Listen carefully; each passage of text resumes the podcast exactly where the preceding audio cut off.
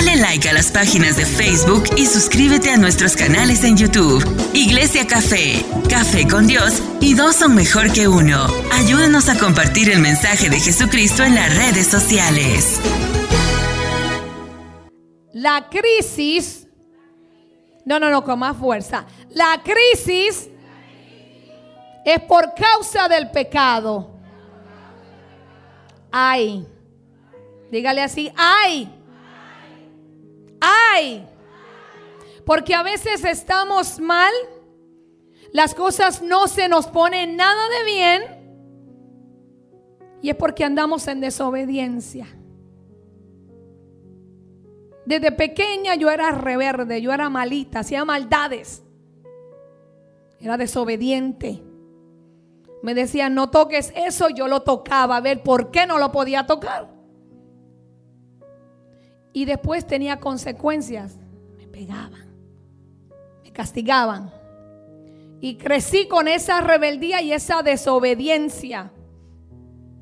Y me metía en problemas. Gracias a Dios por mi abuela, que me defendía, que me escondía de las pelas de mi mamá. Porque no me daban una nalga, me daban pelas. Me daban palizas por la desobediencia. Génesis 2, 16 y 17, búsquelo y márquelo en su Biblia. Porque el Señor nos advierte. Dios conoce tu futuro. Dios planificó tu vida. Tu vida desde antes de tu creación, ya Dios la había creado. Ya Dios la había planeado. Ya Dios sabía hasta lo que vas a pensar mañana. Ya Dios sabe lo que vas a hacer el mes que viene. Ya Dios sabe qué video de TikTok vas a estar viendo esta noche. Ya Dios sabe en qué, cuánto tiempo vas a pasar en las redes sociales. Dios lo sabe todo. Pero mira lo que dice Génesis 2.16. Pero el Señor Dios le advirtió. Dios nos advierte antes de que nos sucedan las cosas. Dios nos deja saber lo que debemos hacer y lo que no. Dios le advirtió puedes comer libremente del fruto de cualquier árbol del huerto. ¡Qué libertad! Comer de todos los árboles. Hoy tenemos que pagar para comer de las frutas de los árboles, ¿cierto? Pero este hombre tenía una libertad inmensa de coger la fruta que le diera la gana.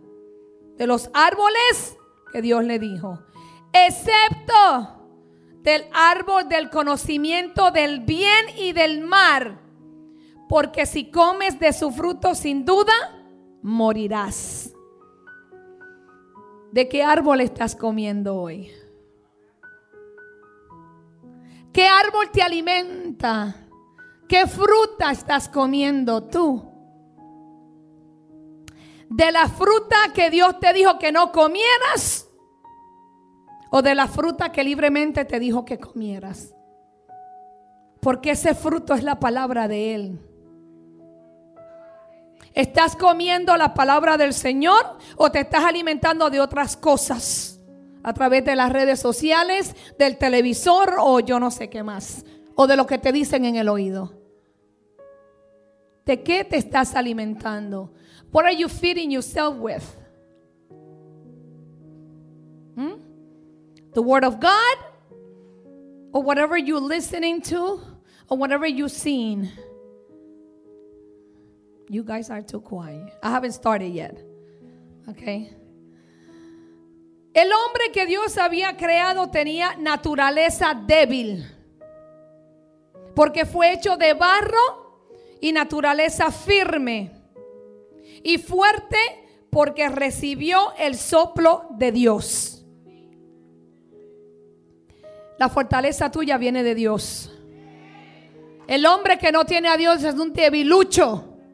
Usted no tiene intimidad con Dios, por eso es que usted anda, mire, así.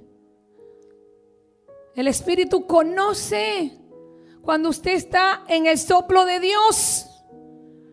El Espíritu conoce cuando usted está seco en lo espiritual.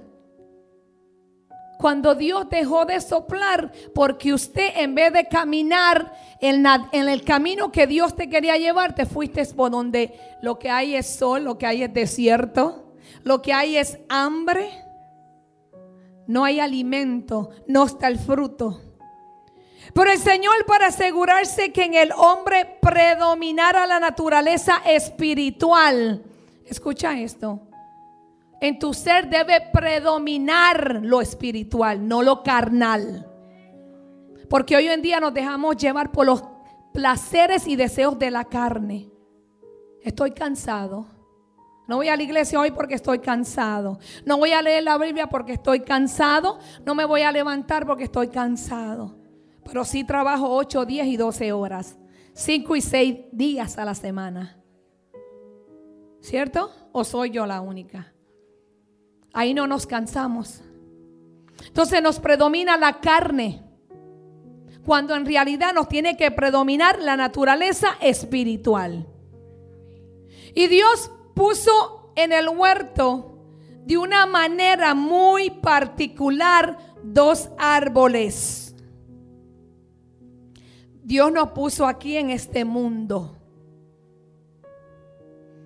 El mundo es un árbol y el reino de Dios es otro árbol. Pero Dios nos puso aquí para que nosotros viniéramos a implementar el reino de Dios aquí en la tierra. Hay un tiempo en tu vida. You have a time here. You do. You have an expiration date. Tú tienes una fecha de expiración. Dios te envió con un propósito. You were sent with a purpose. You did. Lo cumplas o no, tu fecha de expiración va a ser la misma. Whether you do that purpose or not, your expiration date is coming. You're gonna go. Pero el Señor te envió con talentos, te envió con dones, te envió con muchas cosas para que establecieras aquí su reino. Pero a veces queremos comer del árbol del mundo y no del árbol de Dios. Entonces Dios plantó esos dos árboles y del fruto que el ser humano tomara, de esa decisión dependería su destino. La vida que tú vives hoy, ¿sabes de qué es? Del árbol que comiste. Las decisiones que tomamos, hoy vivimos las consecuencias. Yo me crié en la iglesia y cuando mi papá y mi mamá se separaron, mi papá era ateo. Y mi papá me dio libertad. Yo me ponía las faldas por acá, obligada. No tenía, eh, eh, no, me, no tenía, no tenía ni rotos en las orejas. Y el pelo, hermano, mire, por acá abajo. Y cuando mi papá me da esa libertad, me hago dos rotos aquí y dos aquí y me corto el pelo por aquí. Y me entró la rebeldía, me entró la libertad. Y comencé a tomar y hacer decisiones que no debía. Amistades que no me convenían. Comencé a comer del fruto del mundo. Y ese fruto me trajo unas consecuencias que le doy gloria y honra a Dios porque lo bueno que saqué fueron mis hijos. Porque viví una vida, uff, pero eso es para otra prédica. Entonces depende del fruto que tú comas, esa va a ser la decisión de tu destino. Aunque el, hombre se hallaba en estado de inocencia, porque a veces pecamos por estado de inocencia, ¿verdad? Fue confrontado con la tentación. A veces inocentemente somos tentados. ¿Mm? El enemigo conoce nuestra necesidad, conoce tu debilidad y te va a tentar. Te lo va a poner bien bonito. Te lo va a poner como se lo puso a Eva.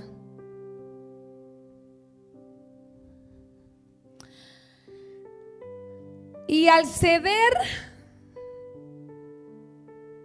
nos rebelamos contra Dios. Inocentemente nosotros confrontamos la tentación, cedimos y al tú ceder te rebelas contra Dios. Porque Dios te dio una orden. Dios te mandó a que no hicieras algo y por encima de lo que Dios dijo tú lo haces. Entonces tú te estás rebelando en contra de lo que Dios dijo.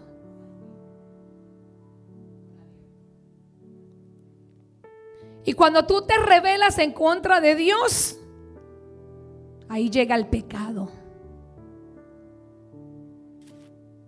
Porque la desobediencia es pecado.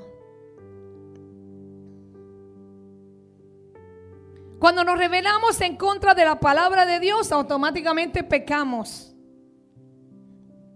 Y cuando tú pecas, ¿sabes lo que sucede? Te llega la muerte espiritual. Porque ya el espíritu no te maneja. Ahora te manejas tú solo. Porque ya tomaste decisiones basadas en ti, en tu carne, en lo contrario de lo que Dios dijo.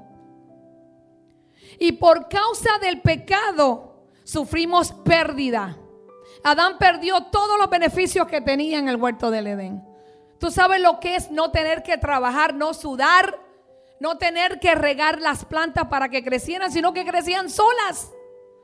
Tener los animales ahí al lado de él. Oye, león, trépate en aquel palo y bájame ese racimo de guineo. ¿Usted se imagina esas cosas? ¿Mm? Jirafa, bájame aquella, yo quiero aquella fruta que está arriba, la más alta. Y la jirafa con su cuello gran, Adán. Y Adán acostadito ahí como hacen algunos con el control. Pero Adán mirando las nubes del cielo, ahí imaginándose una película. ¿Eh? ¿Usted se imagina qué buena vida tenía ese tipo ahí dentro? Ay, Dios mío, hasta yo quisiera. Y Eva no tenía que limpiar la casa, no tenía que fregar, ¿eh? No tenía que lavar ropa, qué cosa más rica. She didn't have to do laundry. You know, she was just like, hey, I would love to do that. Que no me preocupara que, ay, tengo que lavar ropa, que ya el cesto está lleno. A ver qué le cocino a Adán hoy. Ay, ¿qué quiere? No. Todo estaba ahí hecho. Todo estaba ahí. Tenían todo. Pero ¿sabe qué era lo más hermoso que tenían a Dios ahí? Tenían la presencia del Señor ahí. Que Dios hablaba con ellos de tú a tú. Eso era lo más hermoso a pesar de esos beneficios que tenían. Entonces el hombre comienza a hacer uso del libre albedrío. You know what that means? That you chose to do whatever you want. You want to do your will. Dios te dio eso. Dios te dijo, ok, do whatever you want. Dios te dice, tú puedes hacer todo lo que quieras. You can do everything, whatever you want. Pero no todo te conviene. Pero no todo es bueno. Pero no todo es para ti. Did you hear? You can do whatever you want, but not everything is good. And not everything will benefit you. Entonces el hombre escoge su propia voluntad. So we choose to do whatever we want. So prefiere rebelarse contra Dios. Porque cuando tú escoges hacer tu voluntad, tú te rebelas en contra de Dios. When you choose to do your own things, you reveal yourself against God. You go against God's wishes, desires, whatever He wants for you. Y tú comienzas a elegir tus propios caminos. And then you choose to follow your own path. Esta pareja no pensó en las terribles consecuencias. Adán y Eva, they, they probably thought, ah, I don't think that's going to happen. Probablemente pensaron, esto no va a suceder. Ni por aquí le pasó lo que podía padecer por causa del pecado. El enemigo logró burlarse y nublarles el entendimiento, como nos pasa a veces. El enemigo viene y te nubla la mente, te nubla el entendimiento, se te olvida la palabra de Dios, se te olvida todo lo que Dios ha dicho. Y cuando vienes a ver, la verdad de la palabra de Dios se fue. La verdad de la palabra de Dios no pudo resplandecer de tu corazón hacia esos pensamientos, hacia esas acciones. Por lo tanto, eso te alejó de Dios. Y cuando te alejas de Dios, comienzas a caer en un abismo. You start falling down deep in darkness, in depression, en depresión. Te metes en la oscuridad y ahí comienzan los tormentos en la mente.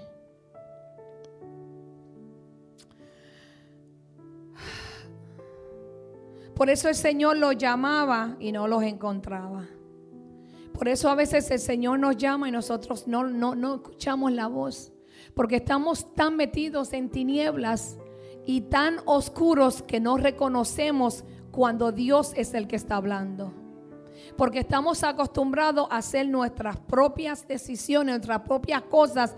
Estamos acostumbrados a oír la mente tus pensamientos que no reconoces la voz de Dios. ¿Por qué? Porque moriste espiritualmente. Cuando tú tienes muerte espiritual, tú no reconoces cuando Dios está ni presente. Por eso hay gente que esto puede estar ardiendo en fuego de la presencia de Dios. Y usted lo ve, mire. Porque hay algo que murió y fue la relación con Dios. Hay algo que se apagó dentro de ti.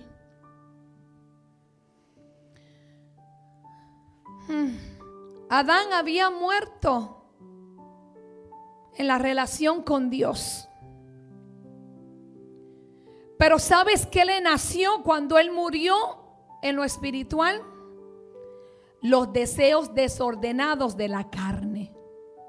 Cuando tú mueres espiritualmente, tus deseos de la carne se despiertan.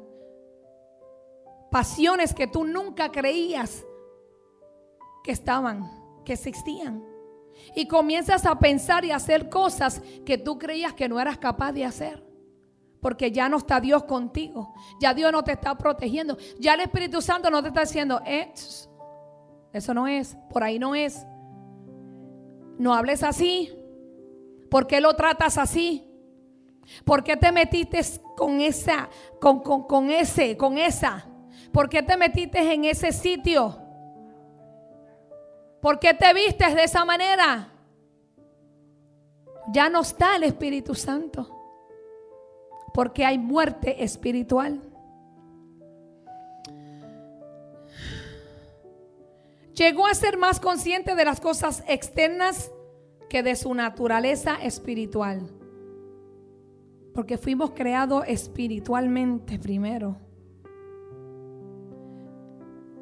Ni siquiera se percató de que estaba muerto. A veces hay muchos que no sabemos que el Espíritu Santo está contristado por algo que hemos hecho, por algo que hemos dicho, por algo que hemos pensado. Usted cree que usted peca y todo está bien.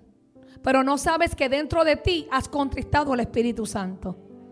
Y por eso decimos, yo voy a la iglesia y todo me suena igual. No siento nada cuando oigo las adoraciones. Claro, si el Espíritu Santo está triste, lo lastimaste. Y por eso no te da ánimo de levantarte a orar. No te da ánimo de venir a los estudios bíblicos para aprender la palabra de Dios. No te da ánimo a levantarte para adorar a Dios. No te da gana de nada. Solamente de comer y dormir.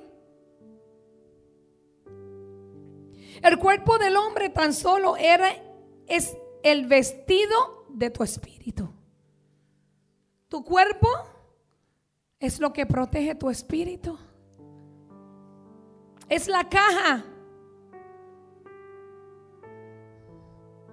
Mas cuando el pecado entra, la carne se revive y el espíritu muere.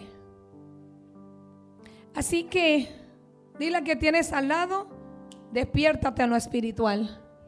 Come on, wake up in the spirit. Despiértate en el espíritu.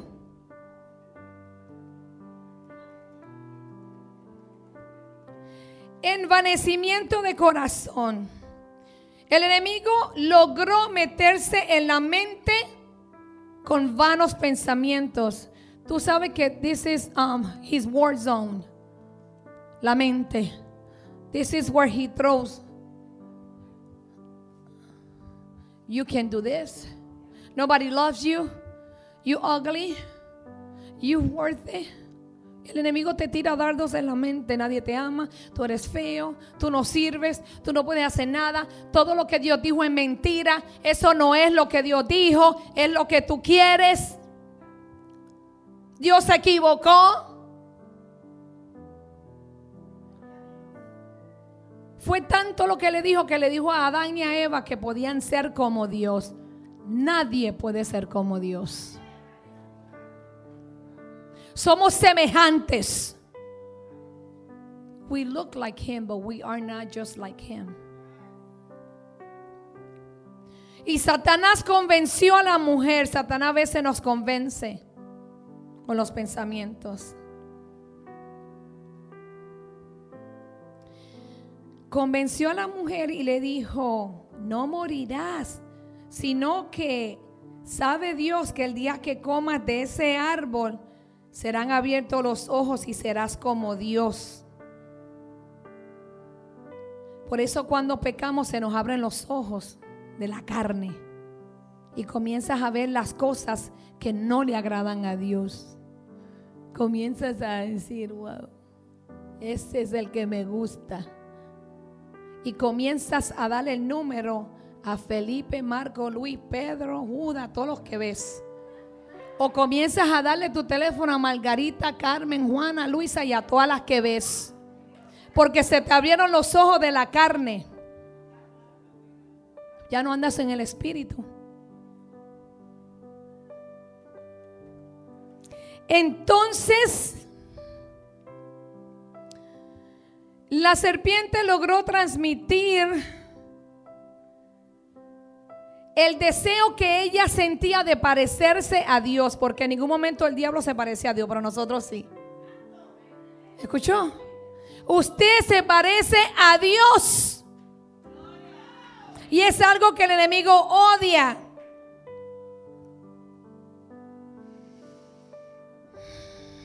Y luego de ahí convenció a los ángeles y usted sabe lo que pasó. Y si no sabe, pues venga a los estudios bíblicos. Por eso fue que Dios lo tuvo que sacar del cielo. Porque Él quiso envanecerse el mismo de corazón. Y a veces nosotros queremos ser Dios. Queremos hacer las cosas a nuestra manera. Cuando Dios tiene tu vida ya planificada. Mire, yo no muevo un dedo sin que Dios me diga. Le conté que en el 2022 no viajé a ver a mi hijo a Texas porque Dios me dijo, no vas. A mi hijo.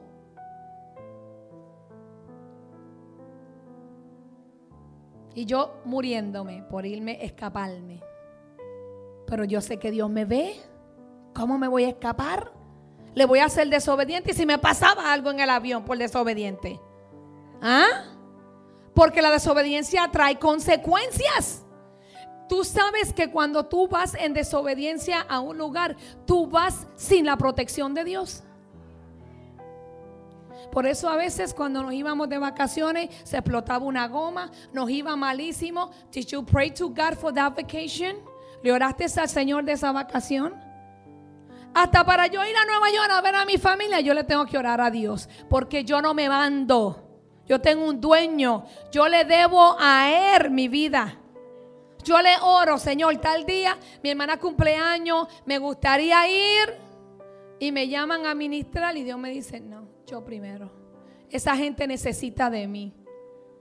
Porque mientras yo hago lo de Dios, Dios hace con ellos otras cosas. Entonces, así llegó al huerto del Edén en forma de serpiente inyectando su mismo veneno de soberbia a la primera pareja, la cual desafió a Dios. y con sus actos demostró querer ser igual a él.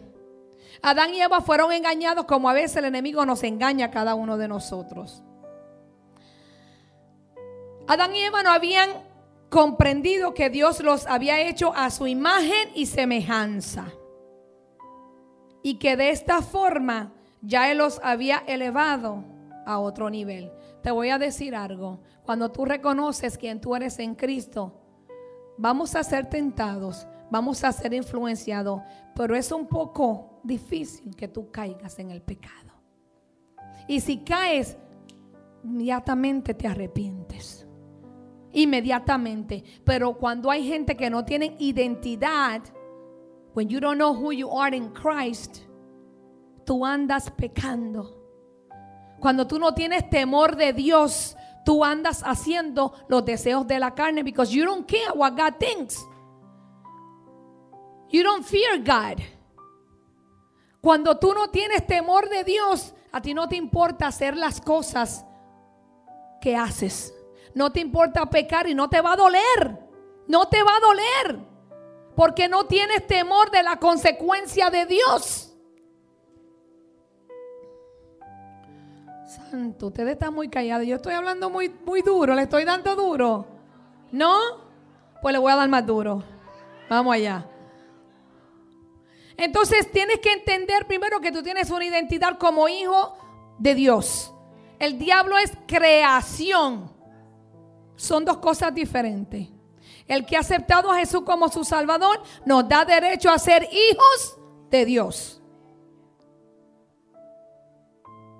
So, el que viene a la iglesia y se sienta y viene y viene y no acepta a Jesús como su Salvador, sigue siendo creación. Entonces el diablo era creación porque nunca ha querido reconocer a Jesús como el Salvador del mundo. Entonces los engañó, los sedujo al pecado y cayeron en la trampa. Y luego vinieron las consecuencias. Porque cuando somos seducidos al pecado, caemos en la trampa del enemigo. ¿Y sabe lo que después viene el enemigo? Acusarte. Do, you understand? El mismo viene, el mismo que te puso la trampa, viene después a acusarte. Adiós, tú no eras cristiana. ¿Y qué tú haces hablando con ese hombre? ¿Y por qué tú le estás mandando videitos? ¿Qué tú haces hablando con ese hombre a la una de la mañana si tú eres una mujer soltera? ¿Qué tú haces vistiéndote de esa forma si tú eres una mujer casada? ¿Qué tú haces relajando en tu trabajo con esos hombres si tú eres casada? Hombre, ¿qué tú haces mirando a esa mujer si tú eres casado y tú tienes una mujer con cinco hijos en tu casa? ¿Mm? ¿Qué tú haces mirando a esa mujer en TikTok? Porque ahora salen desnudas. Ahora no hay ropa. Yo tengo miedo cuando voy a ver una película. Que allá hasta escenas homosexuales en todo, hasta los muñequitos hay. Ya no se puede ver televisor. Y yo no le doy propaganda a eso. Si sale uno, esa, no veo la película. La corto, la, la pago. Porque no le voy a dar al enemigo ese lugar. El enemigo está buscando atención. Si usted se queda ahí viendo a los homosexuales porque se besan y se acarician, ¿eh? usted le está dando atención al enemigo. Y sabes que tus ojos son la ventana de tu espíritu. Lo que tú ves es lo que tú recibes, lo que te entra. Y sabes qué pasa? Que eso se te queda en tu conciencia y después por la noche tienes sueño feo. Mm. I wonder why. Satanás trabajó en la mente de Adán y Eva sembrando semilla de maldad a través de pensamientos contrarios a la palabra de Dios, porque eso es lo que él vive. He wants you to doubt the word of God. Él va a sembrar pensamientos contrarios, dudas. Va a sembrarte dudas. Con que Dios dijo que tú ibas a ser pastor, yo voy a ver si es verdad. Con que Dios dijo que tú ibas a ser adoradora, yo voy a ver si es verdad. Con que Dios dijo que tú ibas a ser líder, yo voy a ver si es verdad. y comienza, mira, a prepararte una trampa. Y te prepara la trampa. Y cuando tú vienes a ver, caíste y después está diciendo, adiós, pero Dios no dijo que te iba a ser pastor y mira, Dios no dijo que te iba a ser adoradora, Dios no dijo que te iba a ser líder y tú estás haciendo eso. Después Él mismo viene a juzgarte y a señalarte y te entró un espíritu de culpabilidad.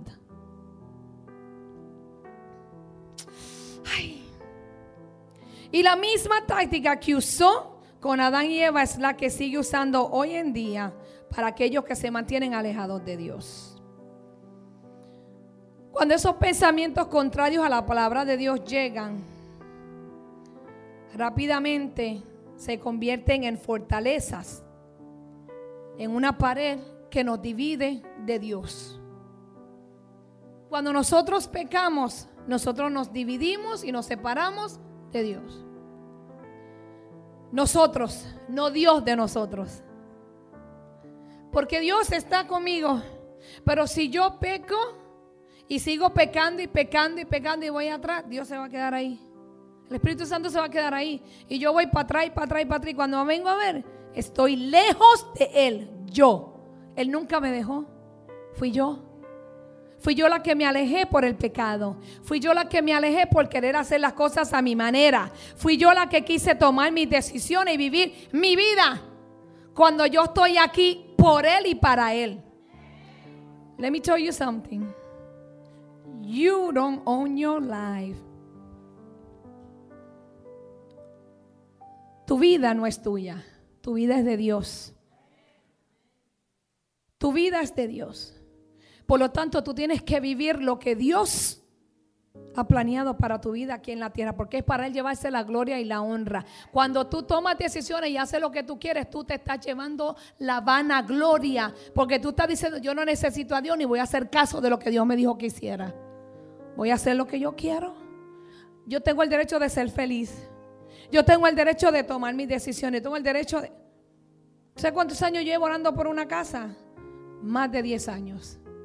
Por a Dios no, no, no le ha dado la gana de dármela. ¿Y usted cree que yo voy a ir por encima de Dios a comprar una casa que después la pierda? No puedo. Ya me dijo, es a mi tiempo. Bien, le dije. Ya me dijo, compra el llavero de la casa que te voy a dar. Ya yo sé que la casa está cerca. Pero no puedo ir por encima de la palabra de Dios. So, la misma táctica usó para Adán y Eva y la sigue usando para nosotros hoy, pero todo es para alejarnos de Dios. Todo aquel que le da cabida al enemigo en su mente, comprometes tu corazón,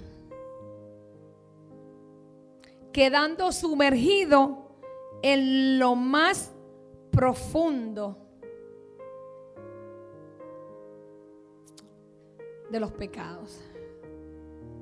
Donde solo la misericordia divina será capaz de penetrar y alumbrar para que entiendas que está mal.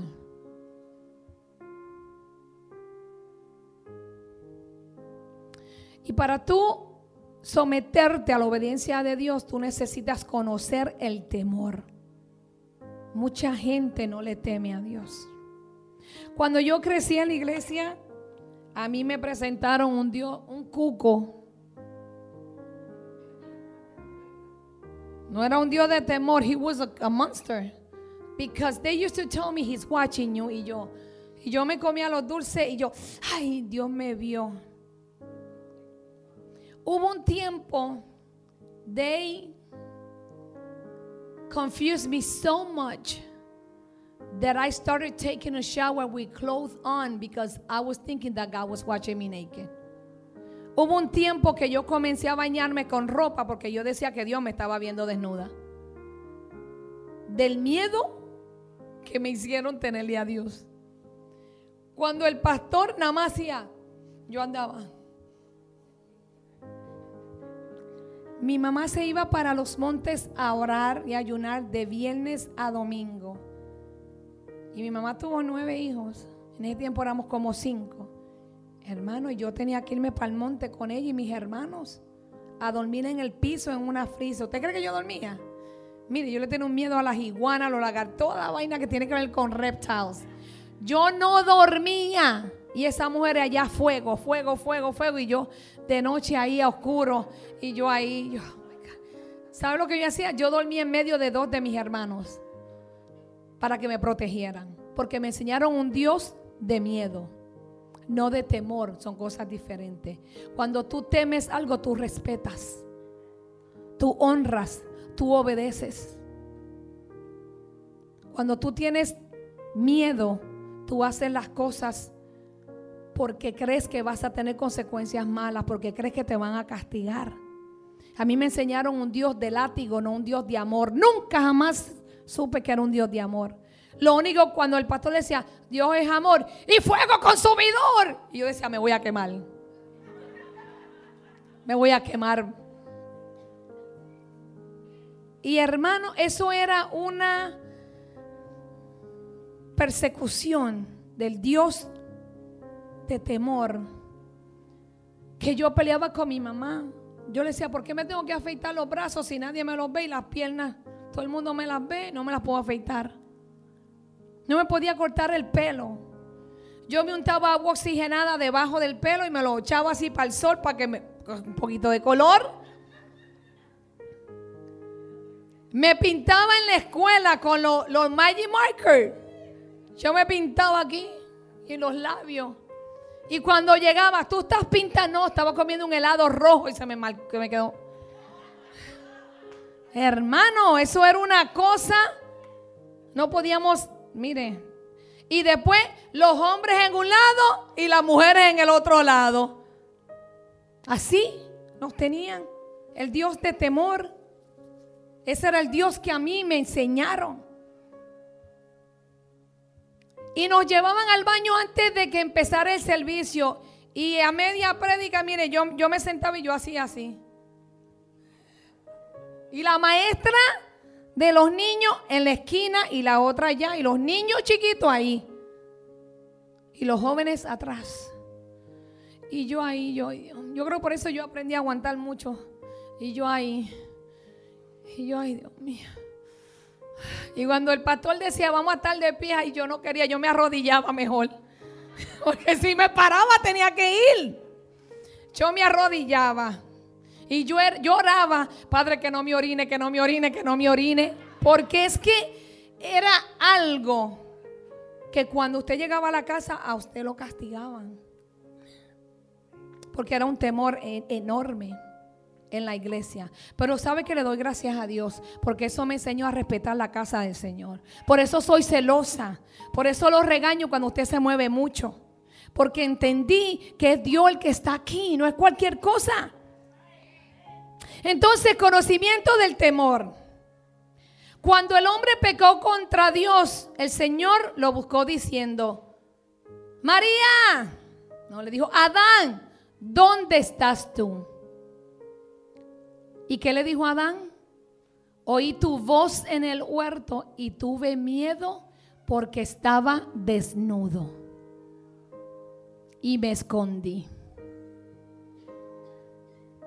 Había muerto espiritualmente. Ahora él estaba en la carne. Ya los ojos de la carne abrieron, los ojos del mundo natural se le abrieron. Ya veía a Eva de otra manera. Ya se veía él de otra manera. Y cuando pecamos a veces, nos vemos de otra manera. Cuando pecamos, el Espíritu Santo se contrista y deja ver que estás mal. Por eso cuando a veces, ¿verdad? Se le llama, estás bien, te pasa algo. Yo doy esa oportunidad, que se abran, que me digan porque ya Dios reveló. Pero yo no te voy a juzgar, porque Dios no me ha dado ese permiso. Y ese don yo no lo voy a abusar en tu contra. Jamás. Voy a ir. Dios me dijo que tú andas haciendo esto y esto.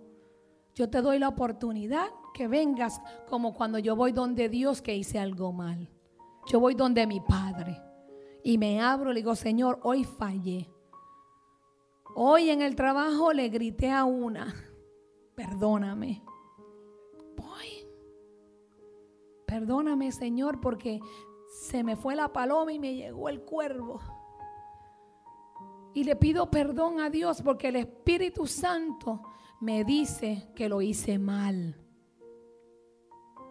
Y le pido perdón. Todos los días, hermano. Eso no es que un día sí, un día no. Porque cuando pecamos, nos desnudamos de lo espiritual. Cuando fallamos, se nos olvida que esa persona, a pesar de todo, Dios la ama. Que a pesar de todo, Dios lo creó con propósito, sea cristiano o no sea cristiano. Al pecar, la primera experiencia angustiosa del hombre fue el temor. Cuando tú conoces a Dios y tú le fallas, aquí te pasa algo. Si aquí a ti no te pasa algo, mira, apúntate que necesitas liberación. Cuando tú fallas. Porque algo te tiene que doler. Es como cuando a veces nuestros hijos están, mami, mami. ¿Y tú qué Y él, nada. Y eso te duele y después tú vas, I'm sorry, mi amor, perdóname. ¿Verdad que sí? Así mismo es Dios. Así mismo. ¿Qué es el temor? es ver las cosas con los ojos naturales y no con los ojos de Dios. Es percibir, prescribir las cosas más difíciles de lo que son. Es el enemigo del espíritu de conquista. Es el arma de Satanás para matar tus sueños. Es la tierra prometida del diablo que te lleva a la escasez a la ruina, a la esterilidad ministerial, a que te pongas de ambulante en el desierto y a que conquistes las cosas con tus propias fuerzas. Es el camino a la desesperación. Es el mundo del ciego que tropieza y tropieza y no sabe ¿qué hace? El temor no obra la justicia de Dios. El hombre nunca llega a ser justo a través del temor. ¿Sabes cuál es la recompensa del temor? Se llama frustración. Todos los frustrados en esta vida recibieron premios como campeones del temor. Toda persona que vive frustrada es por miedo, es por un temor.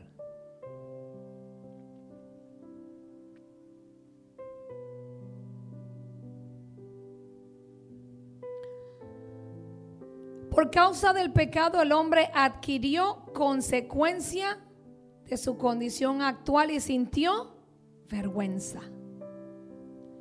Yo conozco gente que yo la invito. Hay una que yo oro mucho, Adela. Ella es usuaria de droga, pero yo la tengo aquí en mi corazón. Porque un día Dios me dijo esto. Dios me dijo, tú pudiste haber sido ella si seguías en la calle. Y Dios me dijo, trátala con amor, porque ella necesita mucho amor. Y esa mujer entra a mi oficina y va al baño y yo sé que se da su vainita. Limpiamos el baño después que se va, ¿verdad? Porque... Y yo la ayudé a que de Ohio le transfirieran su sesión 8. Ella tiene un hermano que es el que ella cuida con leucemia y también es usuario de droga. Hermosos los dos de Puerto Rico. Y ella llega por ahí y peleona. Otro día tuve que calmarla porque le quería dar la una. Y yo, Adela, estate quieta. A veces Dios me mete, ella vive en la la Liberty. Dios me dice, dobla por ahí, la veo. Me paro, Adela, ¿qué tú haces ahí? esperando a aquella y habla malo para romperle la cara porque le robó a mi hermano. Y yo, Adela, sube para arriba. No quiero que te metan presa. Tengo un matre en mi casa que se lo tengo guardado. Un microondas porque está buscando apartamento de dos, de dos cuartos. Y yo le, ella me dijo un día, ella me dice, mami, mami, yo tengo que ir a la iglesia porque yo tengo el diablo por dentro. Yo dije, ay Dios mío. Así me dijo ella, porque le quería dar una tipa. ¿Usted me entiende? Pero entonces yo la iba a traer para la conferencia de mujeres. Cuando la veo, le digo, Adela, te vengo a buscar la que hora y me dice, ay, no, es que si yo voy se va a caer los santos. Se va a caer el building, se va a caer todo. Así me dije ella. Porque tiene temor, tiene vergüenza de todo lo que ella hace, de todo lo que ella ha hecho. Le han inculcado un temor que no es el temor a Dios por respeto, sino es el temor de que Dios la puede castigar por miedo. Porque le han hablado probablemente de un Dios que, que, lo que te hace ceniza si tú vienes a la casa de Él. Pero yo sé que ella va a venir. Entonces por causa del pecado el hombre adquirió consecuencia de su condición actual y sintió vergüenza. Cuando pecamos adquirimos consecuencia por lo que hacemos y nos llega vergüenza. Y después estamos, la gente me está mirando como raro. Luani, ¿por qué tú me estás mirando así? Porque nos da vergüenza de que estamos en pecado. Dios sabe, tú te incomodas, hasta la adoración te incomoda cuando tú estás mal delante de Dios. Y así comienzas a alejarte, ya los domingos no te quieres levantar para la iglesia, porque ya te alejaste. Entonces tu condición ya pasó a vergüenza y de ahí pasó a un estado de inocencia perdón, de un estado de inocencia pasó a un estado de conciencia. Porque ya ahora no pecas por inocencia, ahora pecas conscientemente. El vestido que cubría tu desnudez era la santidad. Dios nos llama santo aunque pecamos. Dios nos llama santo sin merecerlo. Y esa santidad se encarga de mantener tu inocencia delante de Dios. Por eso Jesús va delante del Padre cuando el enemigo viene a atacarte. Y Jesús le dice, y yo morí por ella. Yo la redimí, yo pagué sus pecados.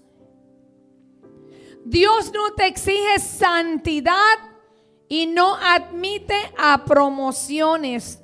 Él quiere que seas santo como Él para poder cubrir la desnudez de sus primeros hijos. ¿Sabe lo que Dios tuvo que hacer? Sacrificar animales inocentes. Como tuvo que sacrificar a Jesús por nuestros pecados. Jesús era inocente. Jesús no había hecho nada. Somos nosotros.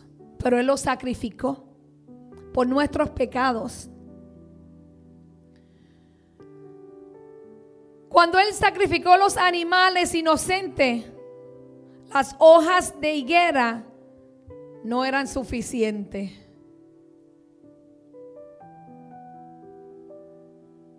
El ser humano intenta disimular su miseria espiritual tras piadosas acciones. Muchas veces buscamos excusas a nuestros pecados. Es que yo viví 13 años de violencia doméstica y nunca fui feliz con ese hombre. Y por eso pues hoy estoy con este y mañana con aquel y pasado con aquel. Porque en 13 años nunca fui feliz. Es que yo nunca tuve nada de chiquita, pues ahora tengo que trabajar dos trabajos para comprarme todo lo que no tuve de chiquita.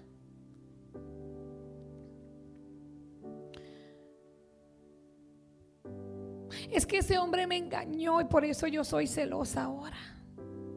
Nadie me lo mire que él es mío. ¿Cierto?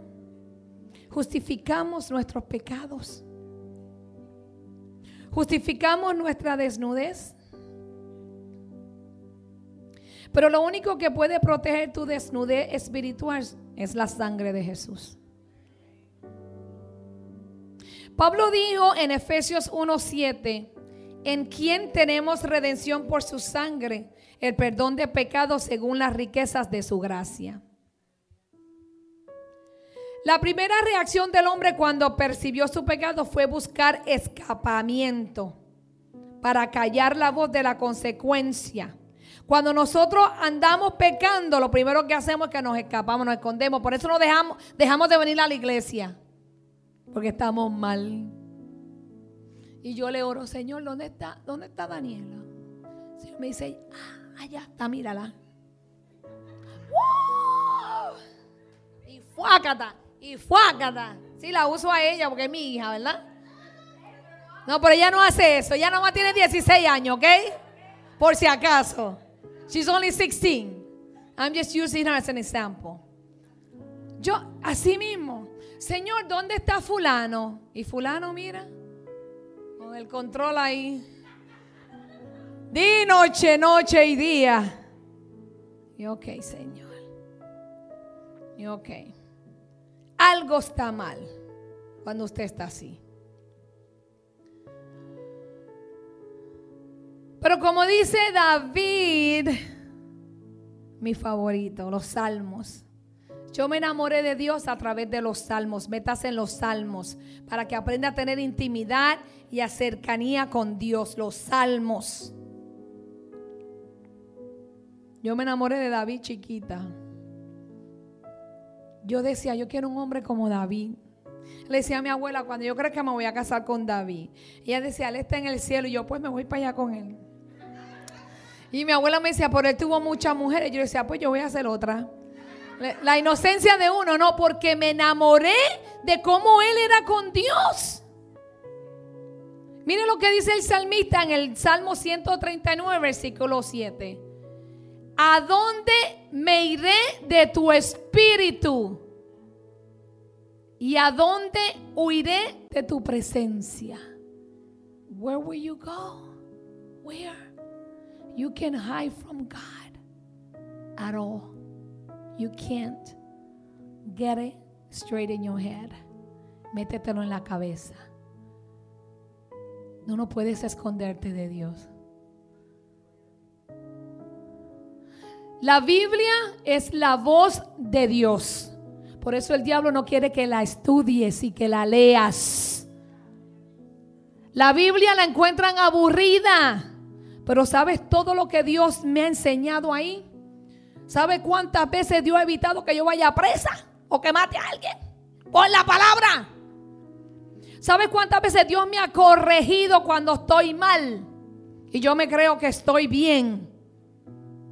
Y Dios me dice, métete en mi palabra, que te voy a hablar. Y me meto y me confronta.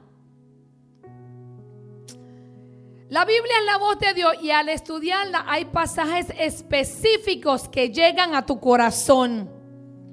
Pues pareciera que estuviesen escritos para ti. ¿Y sabes cuándo esto sucede? Cuando la palabra se convierte en espíritu y en vida para tu alma. Dios te muestra a través de las escrituras en que has fallado. Oye, Aguanta tu dedito en el celular. Aguanta tu voz, aguanta tu oído. Amárrate la lengua. La mente. Lávatela con cloro. Para que se vayan esos pensamientos. Soltero, soltera, bañese con agua fría. Hay solución. Esperar en Dios no cuesta nada.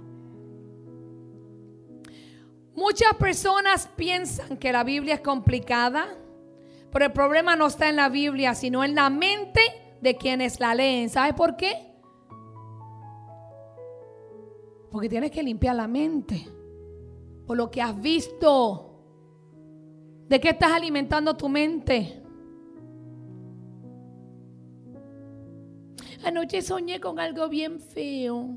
Porque estabas viendo antes de acostarte? Suelta el teléfono y ponte a leer la Biblia, ponte a orar. Para que veas que el diablo no va a poder. Ora, reprende, cancela. Yo duermo como una bebé. Hay noches sí que el Señor no me deja dormir, pero es el Señor, no es el diablo. El diablo a mí no me roba el sueño. No tiene poder para venir y despertarme. Porque cuando sueño cosas, yo le digo, Señor, háblame, ¿qué es esto? Revélame qué el diablo quiere hacer. Cuando sueño con demonios, con brujas, háblame dónde está esa bruja y cuándo viene. No digo, ay, anoche soñé con una bruja, un sueño bien feo. No. Me paro en la brecha y digo, revélame, háblame, papá. ¿Qué viene? ¿Qué hay? Métase en la palabra de Dios. Cuando uno acepta la palabra del Señor como con la fe de un niño, esta se convierte en el alimento para nuestro espíritu. You need to feed your spirit through the word of God.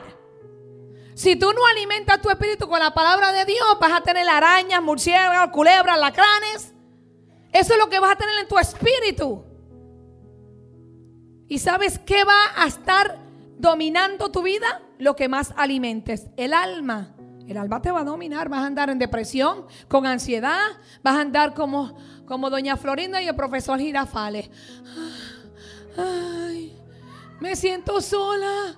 Ay, me muero sin él. No puedo vivir sin él. No puedo vivir sin ella. Hermano, yo nací sola. Y me voy sola a menos que Dios no quiera que nos vayamos juntos. Porque yo soy de Dios y Él es mío. Y Él me llena, Él es mi todo. Primero Dios me tiene que llenar para que después mi esposo me llene en otras áreas. Pero yo tengo que ser llena de Dios primero. El mismo, ah, de ahí para atrás. Entonces, la palabra se convierte en el alimento para tu espíritu. Dios quiere que tu palabra te pastoree. El mismo anhelo que tiene un bebé recién nacido por el pecho de su madre es el que debemos de tener por la palabra de Dios, porque ella ilumina tu camino. Porque hay caminos que para ti parecen correctos, pero te llevan a muerte. ¿Escuchaste? Hay caminos que a veces cogemos y no es el que Dios te dijo que cogieras. Hay caminos que se ven bonitos, pero cuando vas a mitad de él, te diste cuenta que no era por ahí que debiste escoger, porque te desesperaste, porque no escuchaste la voz de Dios, porque fuiste desobediente, porque escuchaste a la serpiente. Consecuencias. Dios le había advertido al hombre cuáles serían los resultados que tendría si desobedecía. ¿Sabes qué le dijo? Porque el día que de él comieres, ciertamente vivirás, ¿verdad? ¿Qué le dijo? Morirás. O sea, el día que pecamos y seguimos, morimos. Yo no quiero morir espiritualmente, yo quiero seguir viviendo. Mire, yo quiero seguir dándole fuego al diablo. Yo quiero seguir que el diablo diga, se levantó esta loca. Yo quiero que, cuando por la mañana yo abra los ojos, él diga, no se murió en el sueño. Eso es lo que yo quiero, que el diablo hable de mí. Que diga, por más que yo le hago, por más que le agarro los hijos, por más que me meto en el matrimonio, por más que a veces se enferma esa tipa, no se para.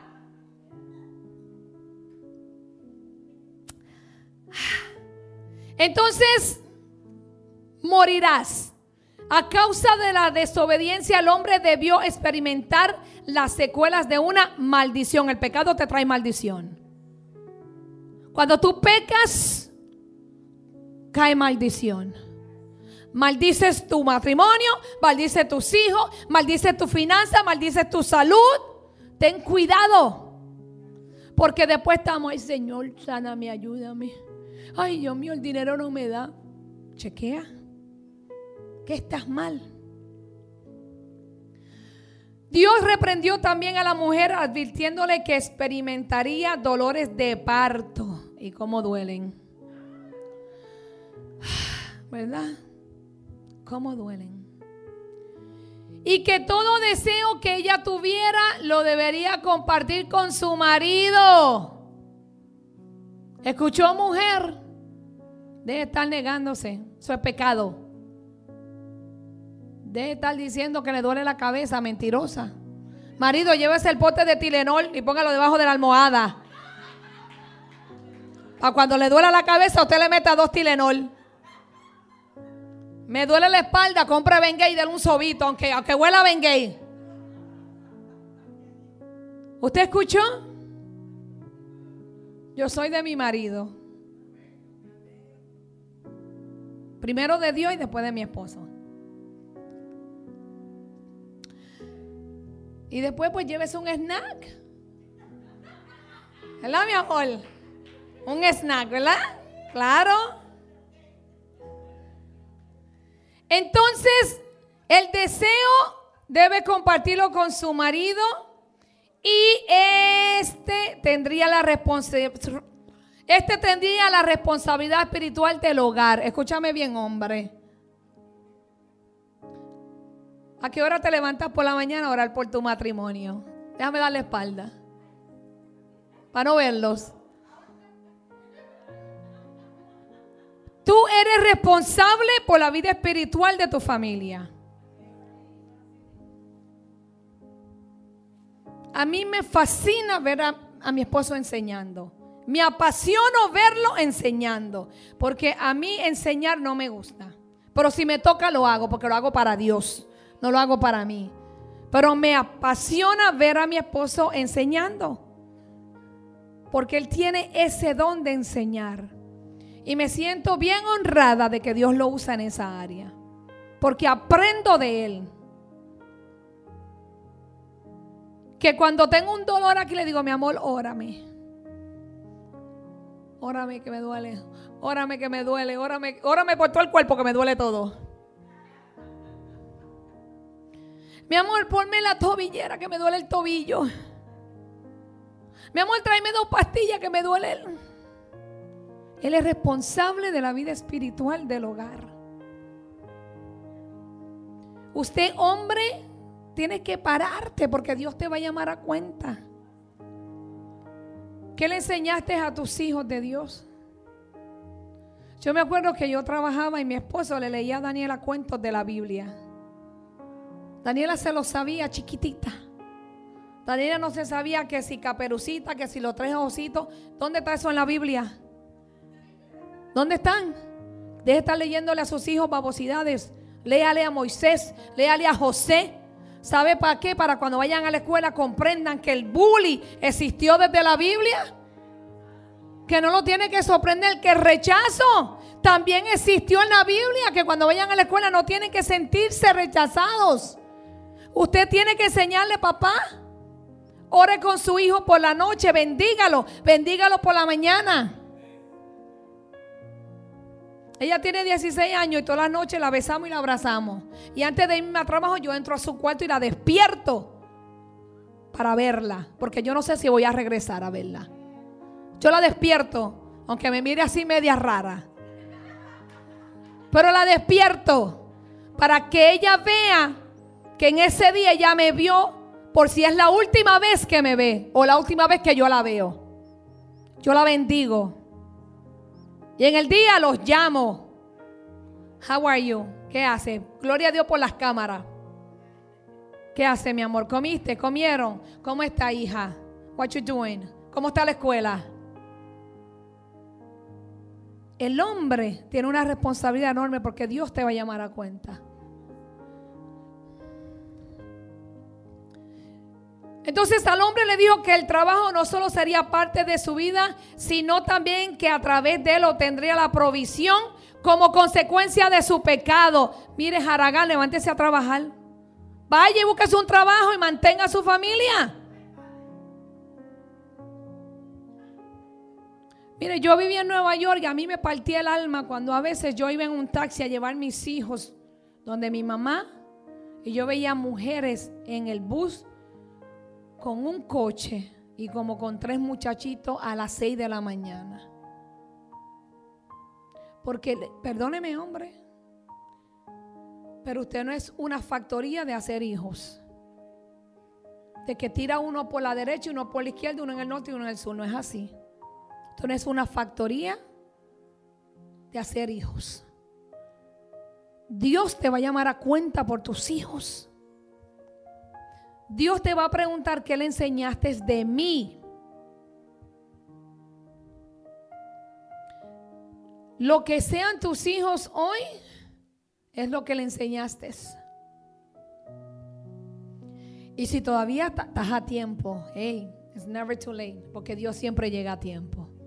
Estás aquí hoy porque Dios te está dando una oportunidad a que lo hagas.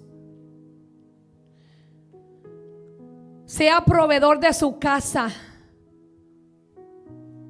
Porque a usted le gusta una casa limpia, le gusta la comidita eh, rica, calientita. esa unción me está llegando, ¿ok? De la cocina. Pero hay muchas mujeres que le llega la unción de la comida y le gusta vivir en la cocina. Aproveche y dele gracias a Dios. Un día vaya usted al supermercado y traiga, mi amor, traje esto para que lo cocine porque me gusta como tú me cocinas. Y si cocinó, mire, friegue, no se le van a caer los dedos. Si ensució el baño, límpielo. Uno se casó con un hombre, no con un bebé. Nos casamos con un hombre ya, no con un piruguindi. Sea ayudador en su casa también, porque esa es su casa. La provisión como consecuencia de su pecado. La tierra había quedado bajo maldición, por ello debería labrar, pues con espinos, abrojos, sudor y esfuerzo vería su fructificación. Hombre, esfuércese para que provee en su casa. Traiga el pan. Lamentablemente aquí en Estados Unidos, para poder vivir cómodamente, los dos tienen que trabajar. Porque si usted no paga renta aquí, aquí lo votan y no le importa que usted tenga 5 o 10 hijos. Entonces está obligado a trabajar. Y lamentablemente a veces la mujer, yo he visto, mire, en mi trabajo, yo trabajo en una agencia donde yo mando a las caregivers a trabajar con los ancianos. Y a veces llegan y me dicen, no, es que yo, yo tengo un full time, yo estoy buscando un part time. Y tu esposo, no, pues ahí está, pero... ¿Y ahí está y qué? Pues ese hombre no me da nada con cinco muchachos ella. Y ahí está él. Con un carro del año, mire que un día ella me buscó que fuimos a una cliente y yo me bajé. Y el carro ahí brincando y yo llegué a mi oficina y me senté y todavía yo me sentía. Porque él anda con un carro de esa manera. Y los cinco muchachos pasando trabajo. Sea responsable en su hogar. El Señor Jesús se hizo maldición porque aceptó tomar nuestro lugar cargando con todos nuestros pecados y debilidades. Él recibió el castigo que nosotros merecíamos. Él lo pagó. Sea agradecido. Sea agradecido con Jesús. Adórale. Busca su presencia. Busca su palabra. Métete con Dios. Porque cuántas cosas Dios nos ha dicho. Pero ¿qué estás haciendo para que eso se cumpla? Todas esas cosas se van a quedar. Todas. ¿Sabes cuántas personas hay en el cementerio con propósitos, sueños, talentos y dones que nunca usaron por desobedientes? Por querer hacer lo que ellos querían. A veces Dios nos trae esta tierra, a esta nación, y lo primero que queremos hacer es dinero. Yo quiero hacer dinero, dinero, dinero, dinero y dinero. Y empezamos a adorar al Dios Mamón, que es el Dios del dinero. Y nos olvidamos del Dios que nos trajo aquí. Porque si Dios te trajo a este país fue con un propósito. Si Dios te sacó de tu niñez, de esos abusos, de esa miseria, de esa pobreza, fue para bendecirte, para que tú seas de bendición para otros. Porque cuando Dios nos bendice nos olvidamos de Dios. Venimos corriendo. Ore por mí que necesito una casa, necesito un trabajo y necesito un carro. Y Dios te da un carro mejor que a la pastora y al pastor, mejor la casa y el trabajo y a Dios que no te conozco. Hasta los veo a veces en Walmart que me ven y el carrito. Se esconden. Y digo, tranquila, mi amor, yo no te voy a espantar los demonios aquí en Walmart. Ya, cierto. De quien te tienes que esconder no vas a poder nunca que es de Dios. O si no, no vienen y después, cuando están hasta aquí, pastora, can you pray for me? I'm going through this. Pastora, necesito oración. Hermano, yo le estaba diciendo, um, a mí antes yo lloraba, porque cuando Dios comenzó a usarme, yo no sabía. Y la gente venía corriendo y después me enteré que era el espíritu de adivinación que los hacía perseguirme. Y venían y Dios era tan y tan bueno que Dios les hablaba. Y después se iban y no volvían más. Y después tú los veías en Facebook, mi nuevo carro. Y la pastora con el con el Sabring. ¿De qué año era, mi amor? Como del 2004, por ahí. Y ellos con el carro del año. Porque van tras la bendición, pero se olvidan del que da la bendición.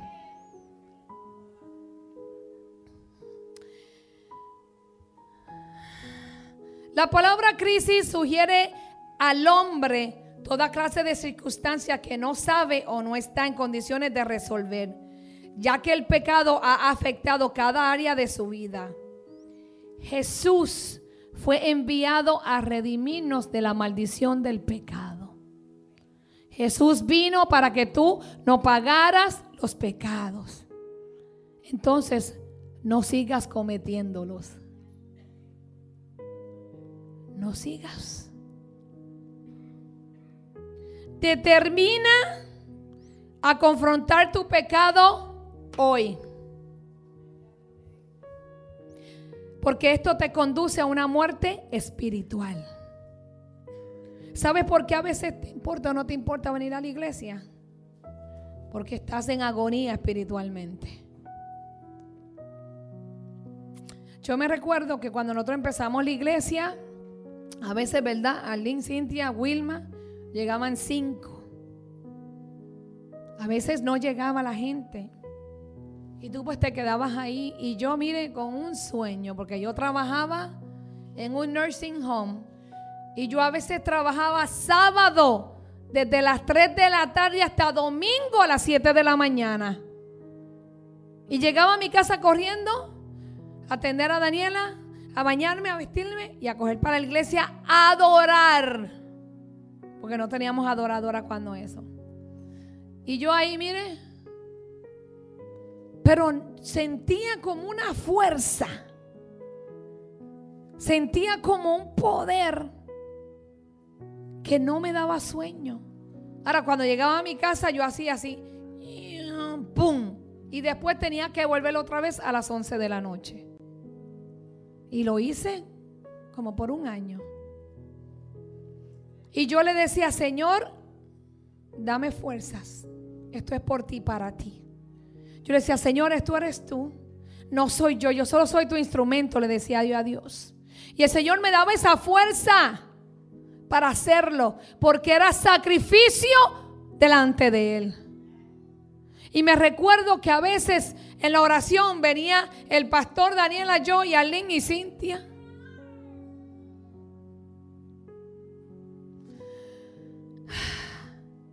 Y aquí estamos.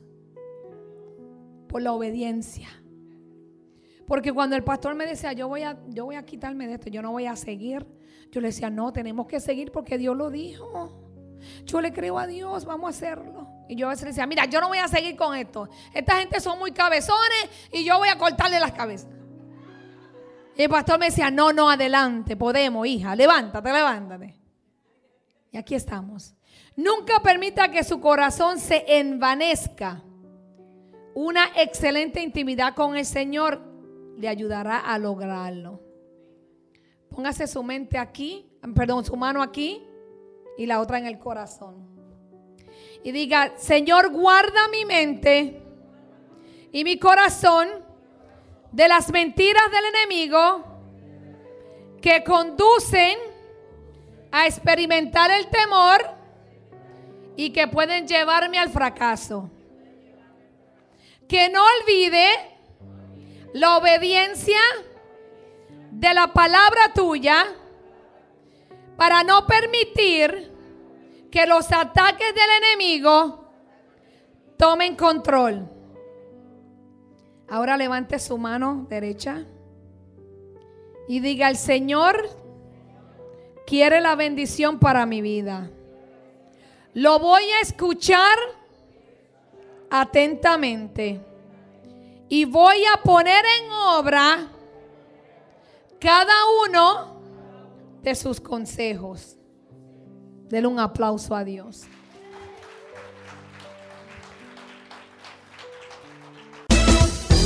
Dale like a las páginas de Facebook y suscríbete a nuestros canales en YouTube. Iglesia Café, Café con Dios y dos son mejor que uno. Ayúdanos a compartir el mensaje de Jesucristo en las redes sociales.